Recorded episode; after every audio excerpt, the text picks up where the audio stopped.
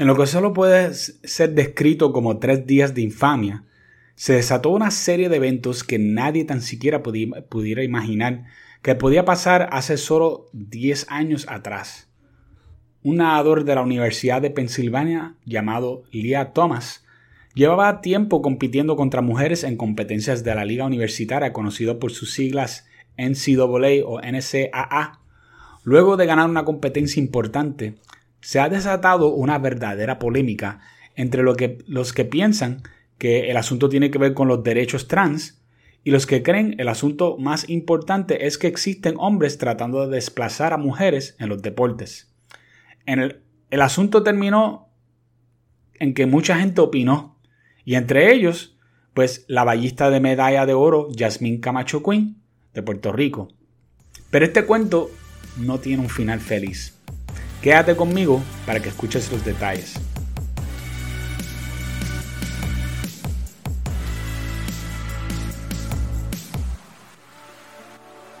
La ballista puertorriqueña Yasmín Camacho Quinn hizo algo valiente, a pesar de ser endosada por Nike, una de las corporaciones más izquierdistas del mundo.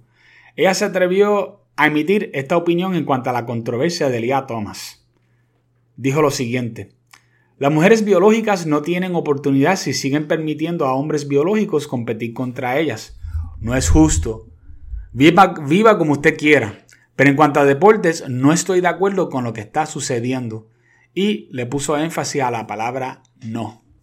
Bueno, usted sabrá, inmediatamente comenzó una lluvia de críticas de personas a favor del transgenerismo.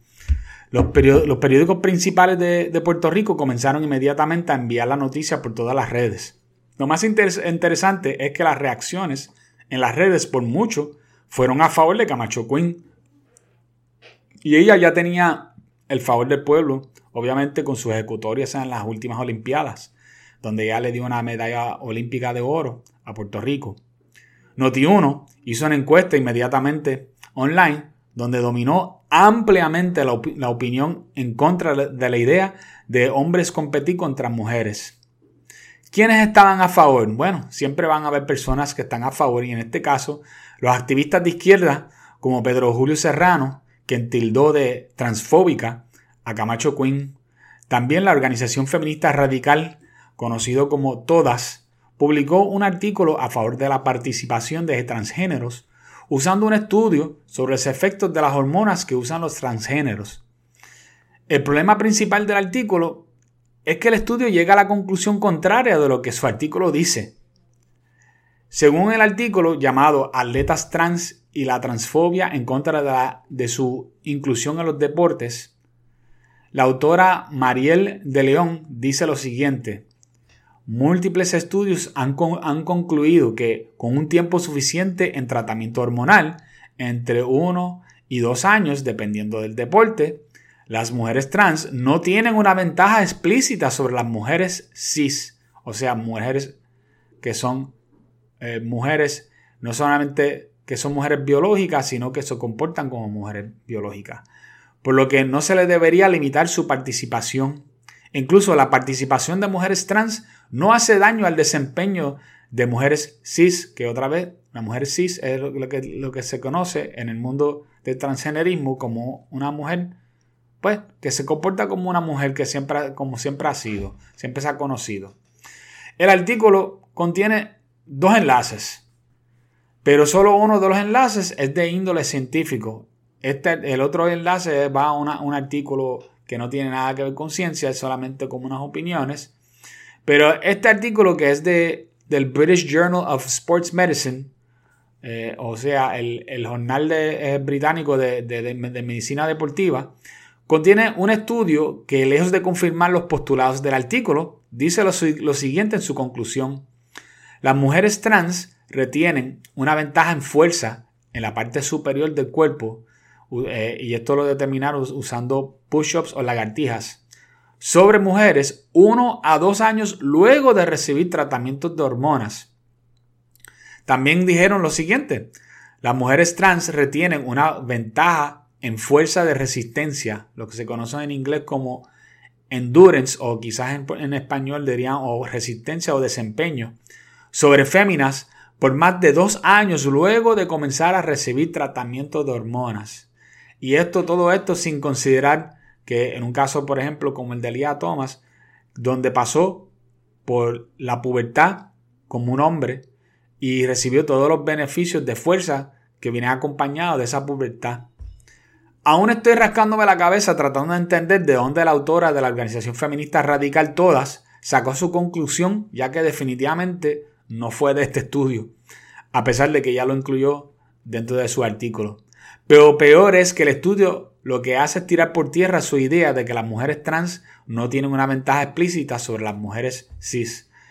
Este tipo de, tergiversación de los hechos de parte de organizaciones activistas no es nada raro, por eso es que son organizaciones activistas, porque hacen este tipo de cosas, ¿no?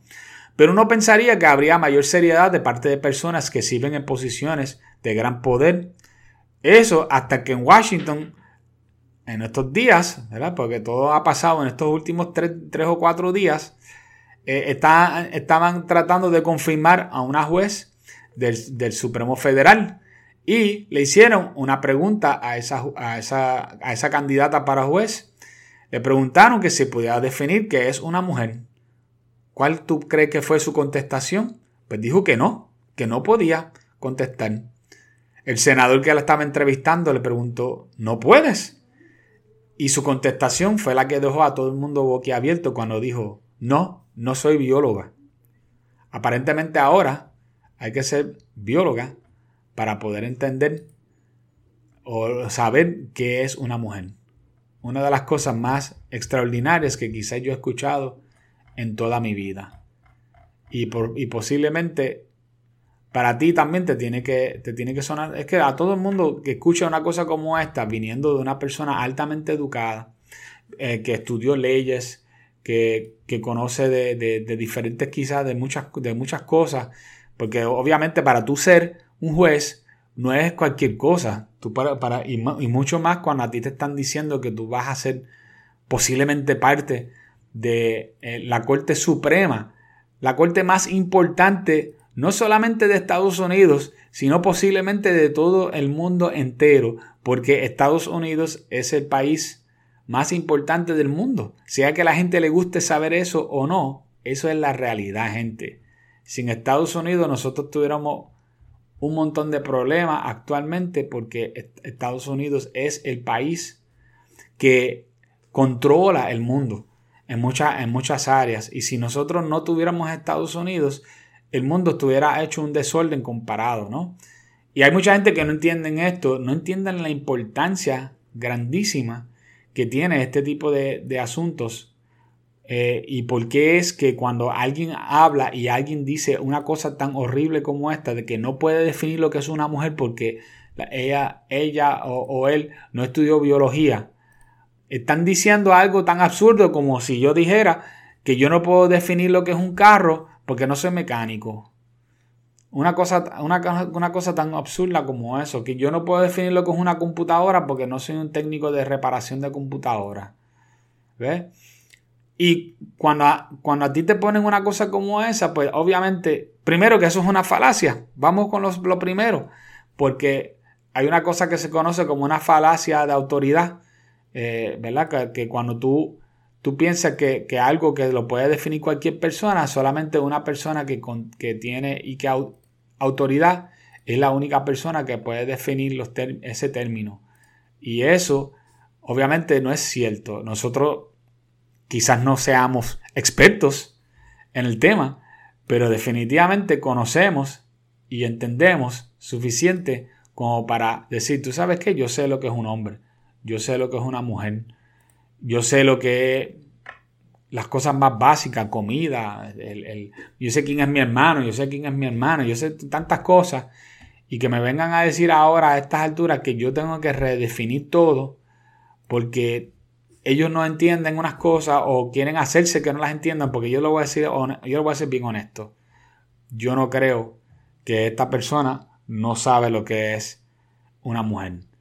Obviamente eh, contestó de esta forma porque le tienen miedo al lobby LGBT que si hubiese dicho algo que estaba fuera de, de, sitio, pues la iban a, le iban a tirar con toda. Y, se le iba a hacer difícil salir de, un hoyo, ¿no? Donde ella se iba a meter. Y por eso que contestó de esa forma, que por cierto, muy astutamente logró salirse con la suya sin tener, sin tener que enfrentar una cancelación masiva de parte de la izquierda en Estados Unidos. Así que ya sabemos lo que hay. Pero a pesar de esta contestación absurda, ¿verdad? Y uno no puede creer, ¿verdad? Que esto haya sucedido. La realidad es peor que eso y demuestra que por qué Jasmine Camacho Quinn, que tan valientemente salió en defensa de las mujeres, en menos de 12 horas completas se vio obligada a borrar su tweet y pedir perdón a los que ella y que ofendió. Eso, eso es una de las cosas más absurdas, que ella tuvo que pedir perdón por ella decir algo que era completamente normal, que hace sentido, que, que, que, de acuerdo a la biología está correcto. Pero déjame explicarle por qué es que ella pidió perdón. Obviamente ya yo le había dicho a ustedes que lo primero que sucede es que ella eh, representa también la compañía Nike, que es una compañía izquierdista. Y hoy día hay muchas, hay muchas compañías gigantes que actualmente tienen todas estas políticas, lo que le dicen en inglés las, las políticas woke o las políticas de justicia social, ¿no? Y los lobbies LGBT hace tiempo se dieron cuenta que la forma en que ellos podían ejercer gran presión era, era introducir estos lobbies a las corporaciones y hacer que estas corporaciones eh, tuvieran que dar dinero para ellos sentirse moralmente justificados en lo que hacen. Por ejemplo, una compañía como Nike puede mandar a hacer sus zapatos en China con un montón de, eh, eh, gente laborando como si fueran esclavos allá, donde se cree que hay la, la, minoría que se conoce como los Uyghurs trabajando forzadamente, quizás hasta en alguna de sus fábricas, y con eso no hay problema, pero si ellos le dan dinero al lobby LGBT, pues ya eso queda cubierto porque ellos están haciendo una buena labor, ellos son una compañía moral, porque están dando esa, ese dinero a ese lobby, ¿no? Y así que ustedes lo, empiezan a entender.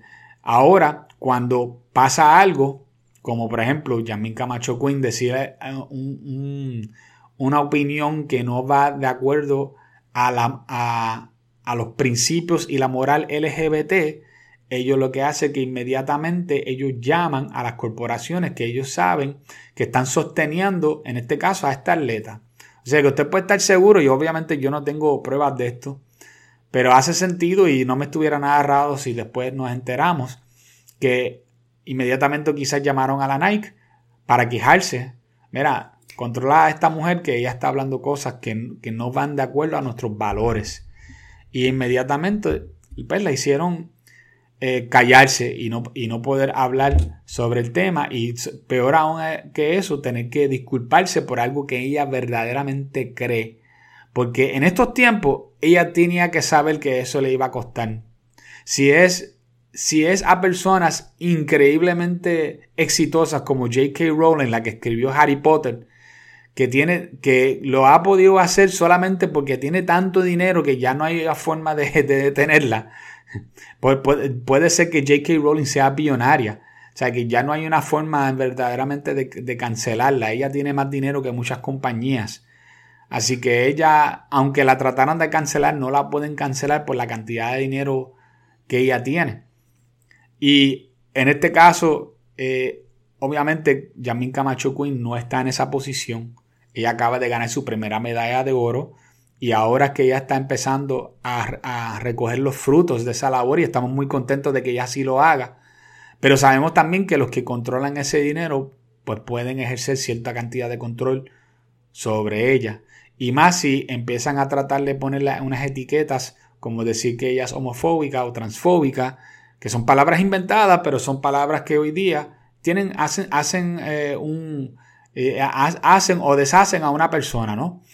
Y luego pueden, si, el, si la compañía trata, por ejemplo, de, irse a, favor de lo que dijo la otra persona, pues la amenazan con boicot, la amenazan con un montón de cosas y las corporaciones siempre van a ir por el lado donde hay menos resistencia. Y esa es la parte importante, cuando las corporaciones se dan cuenta que el lobby LGBT es un lobby poderoso, ellos le huyen a cualquier tipo de problema con ellos y por lo tanto ellos van a unirse y van a, hacer eh, ciertas, ciertas cosas para evitar eh, la pérdida de dinero, la pérdida de clientes y en este caso de los clientes más importantes para ellos, que son los más que consumen este tipo de, propaganda LGBT, que son los jóvenes, porque vamos a ser honestos, los que mueven eh, todo lo que tenga que ver con tenis y, calzado, ahora hoy día son compañías como Nike y la otra compañía que también está sumamente eh, justiciero social, que es Adidas. Así que si no, si no es por estas, estas compañías, no solamente ellos proveen dinero, sino de que ellos saben que ellos le van a sacar muchísimo más a través de los jóvenes comprando sus productos. Y esto es precisamente lo que ha pasado. Y si tú crees que esto es, eh, eh, esto es exagerado, solo te diré que en estos mismos días sacaron a un grupo de personas que usaban el servicio de suscripción conocido como Patreon por tener contenido muy conservador. ¿Ves? Así a esto es que está llegando. E incluso hasta le han cerrado las cuentas de banco a personas por no, por no tener el punto de vista político correcto. A esto es que nos estamos encaminando. Y así lograron, obviamente, que Yamin Camacho Quinn se arrepintiera de su tweet. Pues yo digo en tiempo récord, porque fue tan, tan y tan corto que no, duró medio día. Y este es el mundo que nos ha tocado vivir y esta es la guerra que nos ha tocado combatir. Ellos controlan los recursos y el dinero. Por eso Hollywood por ejemplo, puede seguir haciendo películas malas. Y cuando yo digo malas, vamos, cualquier persona que ha visto películas de los 90 por lo menos para acá, saben que la calidad de las películas ha bajado increíblemente. Y no te estoy hablando en cuanto a, efectos especiales, ni efectos en computadores, te estoy hablando en guion y en y la historia. Muchas películas, ha habido películas buenas, no te estoy diciendo que no ha habido ninguna, yo te estoy diciendo que la mayoría de las películas que están saliendo son películas sumamente malas.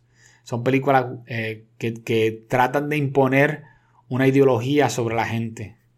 Y se están uniendo corporaciones como Disney y como otras que están tratando de hacer exactamente eso todo el tiempo. Y cada película llena de ideología de género que no genera dinero, pues como si fuera, yo le digo, un cabrito sacrificado a un, a un ídolo, buscando favor de algún tipo de dios pagano, ¿no? Y el dinero de los ideólogos es tanto que ellos saben que serán recompensados por haber dado su indulgencia. En este caso, pues una película que, verá, su indulgencia es una película. Yo voy a, yo voy a, dar esta película por la causa. Y aunque no haga dinero, pues yo sé que se van a encargar de mí. Así mismo es. Ellos cogen y se encargan de, bueno, tú perdiste dinero en esta, pero yo te voy a dar un dinero para que tú sigas para adelante, ¿no?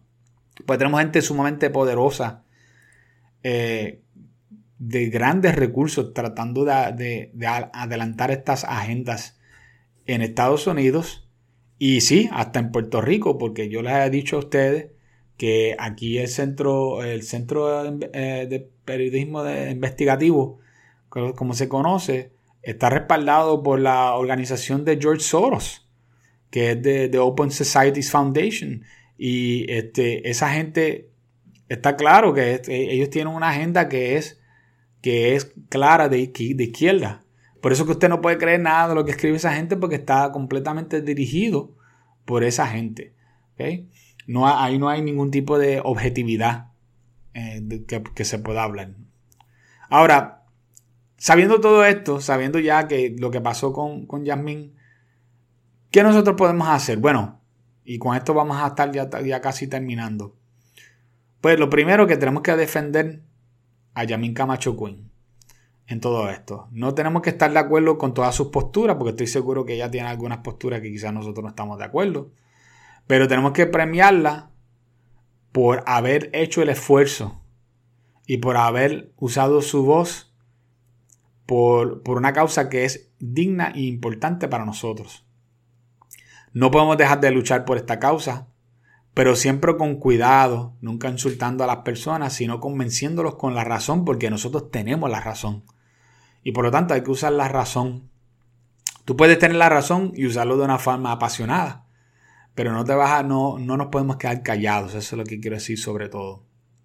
Y tenemos que hablar donde quiera con la verdad y la ciencia que nos respalda. La ciencia dice claramente, por ejemplo, que solo existe el binomio de hombre y mujer, nada más. Cualquier otra cosa eh, que es una de estas siguientes cosas. ¿ah? Vamos a ponerle que hay, porque hay otras cosas. Y yo te voy a decir cuáles son ahora mismo, porque hay, te van a venir con estas cosas y esto es lo que estoy viendo todo el tiempo. Lo primero que te van a decir es que existe, existen más, eh, en, que en la sexualidad no es solamente hombre y mujer, que existen más cosas que hombre y mujer. Y eso no es para nada cierto.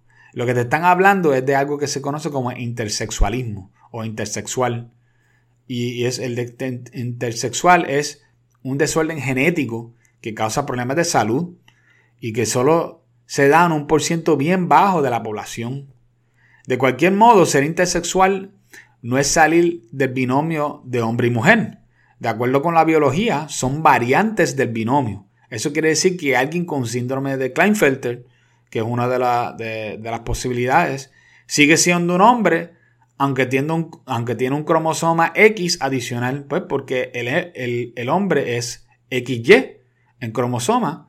Pues en el caso del síndrome de Klinefelter, esa persona tiene es XXY y tiene un cromosoma X adicional. Y eso le trae algunos problemas de salud y, ese, y, y, va a tener otros asuntos que lo van a afectar. Pero eso, no, eso no, no significa que esa persona deja de ser hombre es un hombre, pero tiene otras dificultades a causa de su síndrome, ¿no? Alguien con síndrome de Turner sigue siendo una mujer, aunque nació con solo un cromosoma, un cromosoma X. Eso la hace mujer. De que va a tener unos problemas de salud relacionados con eso, definitivamente, claro que sí. Pero eso no significa que esa persona ahora es otra cosa que no es una mujer. Y con, no, deje que, no se dejen gatusar con estas ideas locas que vienen por ahí a decir, no, existen muchos más que solamente X, X, X, Y. Sí, existen otras variantes, pero son eso mismo, son variantes, son variantes del binomio. Y el binomio es XX, XY. También está el, el otro argumento que es el argumento de construccionismo social. Y quizás tú has escuchado esta frase anteriormente. El género es una construcción social y yo digo que la mejor contestación de inmediato para eso es sí, pero el sexo no lo es. Y se ha determinado que solo existen dos sexos, masculino y femenino. ¿Por qué eso? Porque ellos dicen que género puede ser algo que inclusive hasta inventado. O sea, que lo inventamos nosotros. Eh, y eso hasta cierto punto es, cierto. Es una palabra que nosotros inventamos, que nosotros le pusimos y no le dimos quizás suficientes eh, limitaciones en el momento, desgraciadamente, ¿no? Porque ahora lo han, usado como, como un arma en contra de nosotros, ¿no? ¿Y, quiere, ¿Y qué quieren decir con construcción social? No se dejen enredar con esta terminología que parece como que algo difícil, en verdad no es nada difícil. Es cierto que muchas de las cosas en nuestra sociedad han sido lo que se conoce como una construcción social, o sea, han sido construidos socialmente a través de miles de años nuestras costumbres, nuestro lenguaje, ¿verdad? Muchas de la, de la forma que nosotros actuamos, por ejemplo, eh, en, países como, inclusive hasta en Rusia, eh, a veces los hombres se saludan con un beso en el cachete. Eso no es una costumbre en Puerto Rico, los, de los hombres saludarse con cachete, a menos que sean familiares cercanos, por ejemplo, yo le puedo dar un beso en el cachete a mi hijo sin ningún problema, pero es mi hijo. ¿ves? Eso es diferente a una persona que yo conozco que sea mi, amigo. Socialmente nosotros no tenemos esa costumbre. Pues, como se hace en Rusia, pues ellos piensan que también se puede hacer en Puerto Rico, se puede hacer en Estados Unidos, se puede hacer en cualquier otro lado, porque si se hace en un lado, pues se puede hacer también en otro. Y eso hasta cierto punto es cierto. Pero esta idea proviene de una filosofía mala, una filosofía fracasada que dice que el ser humano es lo que se conoce como una tabula rasa. Como, o mejor dicho, como una computadora que no tiene ningún un programa instalado. Que cuando tú naces, tú no tienes ningún programa instalado. Y aquí, aquí a ti te pueden eh, poner cualquier tipo de, de idea en la mente y que esa es tu nueva realidad. Y esa es una falacia. Y esa falacia ha sido destruida eh, por científicos hace mucho tiempo. Hay un libro que yo he hablado anteriormente de este libro, no voy a quedarme mucho con este tema, que se llama The Blank Slate, este, o, la tabula rasa también en, ¿verdad? Este, o la tabla, la tabla vacía, que coge todas estas ideas y las destruye porque no, no, no hay, hay, evidencia científica que demuestra que no, que nosotros sí nacemos ya con un tipo de programación y que parte de esa programación, por cierto, está en nuestra sexualidad. Y que por eso es que los muchachos, cuando tú tratas de, hacerle cosas o de explicarle cosas, ellos se resisten. Inicialmente, obviamente, si tú le pones más ideas, pues claro, eh, ¿cuáles son la, la, la ¿verdad? ¿Qué, qué, qué es los argumentos que van, que quieren utilizar en contra de esto? Pues van a decir, ah, pues es que, esos muchachos desde que nacen, ya uno, la, la sociedad le está metiendo ideas en la mente acerca de lo que debe ser la sexualidad y eso. Y eso hasta cierto punto es cierto, pero nosotros vamos a, yo, yo quiero traer una idea, a ver, porque este, yo voy a traer esta idea porque yo creo que es importante que nos demos cuenta de que esto es tan fracasado que aún entreteniendo esa idea no funciona. Vamos a entretener la idea un momento que todo es socialmente construido. Solo a, modo de ejercicio mental, pues si los seres humanos eh, construimos socialmente algo es porque encontramos que era socialmente ventajoso para nuestra sobrevivencia. Además, cambiar esta construcción sería un trabajo que debería tardarse mucho tiempo para que nos, pudiera, nos pudiéramos adaptar a ella. Pero esto no es lo que está ocurriendo. Lo que está ocurriendo no es una construcción social tomando un giro. Es una manipulación social que trata de imponer a la fuerza que se tome posturas usando una moralidad e indignación falsa, usando chantaje emocional para obtener resultados obligados. Eso no es el resultado de una construcción social. Eso es el resultado de una toma a la fuerza. Y no nos vamos a mover porque nosotros no claudicamos ante el autoritarismo, sea de parte del Estado o de parte de las turbas de la gente. Porque la gente piensa que la única, a veces que la única forma que nosotros podemos ejercer presión a través del Estado. Y es la mejor forma, entonces soy honesto. Si tú quieres ejercer presión, si tú estás a cargo del Estado y tu, y tu eh, eh, régimen político, o en este caso partido político, es el que está a cargo, esa es la mejor forma de tú hacer que las cosas funcionen. Y cuando yo digo mejor, no lo digo de buena forma, lo digo que es la forma que, que más efectiva es. No significa que, que sea algo bueno. Pero nosotros tenemos que tener cuidado porque estamos viendo que hay personas que quieren ser autoritarios y están tratando de imponer unas cosas y lo quieren lograr de tantas diferentes formas que se están metiendo en todo lo que se conoce como las instituciones que nosotros tenemos para tratar de obligar a la gente a pensar de cierta forma. ¿Cuáles son esas instituciones? Pues obviamente el gobierno es uno de ellos. ¿Y cuáles partes ramas del gobierno? Pues obviamente los, nuestros políticos, nuestra rama eh, judicial, donde nosotros estamos viendo de una manera muy sorprendente de cómo personas que son abogados están siendo arrastrados con estas ideas que son iliberales. Y estamos viendo en la educación cómo en las universidades, especialmente las universidades del Estado, Universidad de Puerto Rico, están tomando un giro ah, hacia ideas izquierdistas mucho más eh, mucho más subversivas que antes, porque antes eran claramente, por ejemplo, en la Universidad de Puerto Rico, especialmente en Río Piedra, siempre ha habido lo que se conoce como los fupistas y, ese, y ese grupo de personas que creían en el socialismo y algunos hasta en el comunismo. Pero era claro lo que querían lograr y no escondían mucho lo que querían hacer, pero hoy día no es de esa forma, hoy día eh, están haciéndolo de una forma radicalmente eh, eh, donde ellos se ubican en todo tipo de rama. Tú casi no puedes estudiar nada sin que a ti te traten de, infiltrar estas ideas de eh, supuestamente de equidad, de, de, no de, y no de igualdad, sino equidad, ¿no?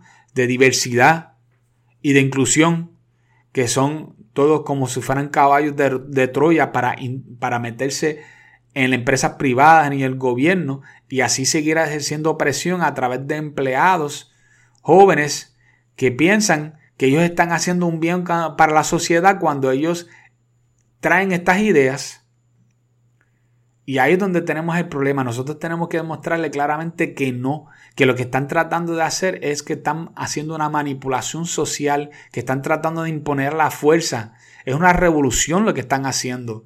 Y no es una revolución del cual yo quiero participar. Al contrario, I want off this ride. Yo quiero salirme de este asunto ya. Yo quiero que esto no continúe ya. Y estoy seguro que muchos de los que me están escuchando piensan al igual que yo. Así que este es el episodio de hoy. Esté pendiente que venimos con más podcasts e información importante para ayudarnos en estos tiempos tan difíciles. Hasta luego.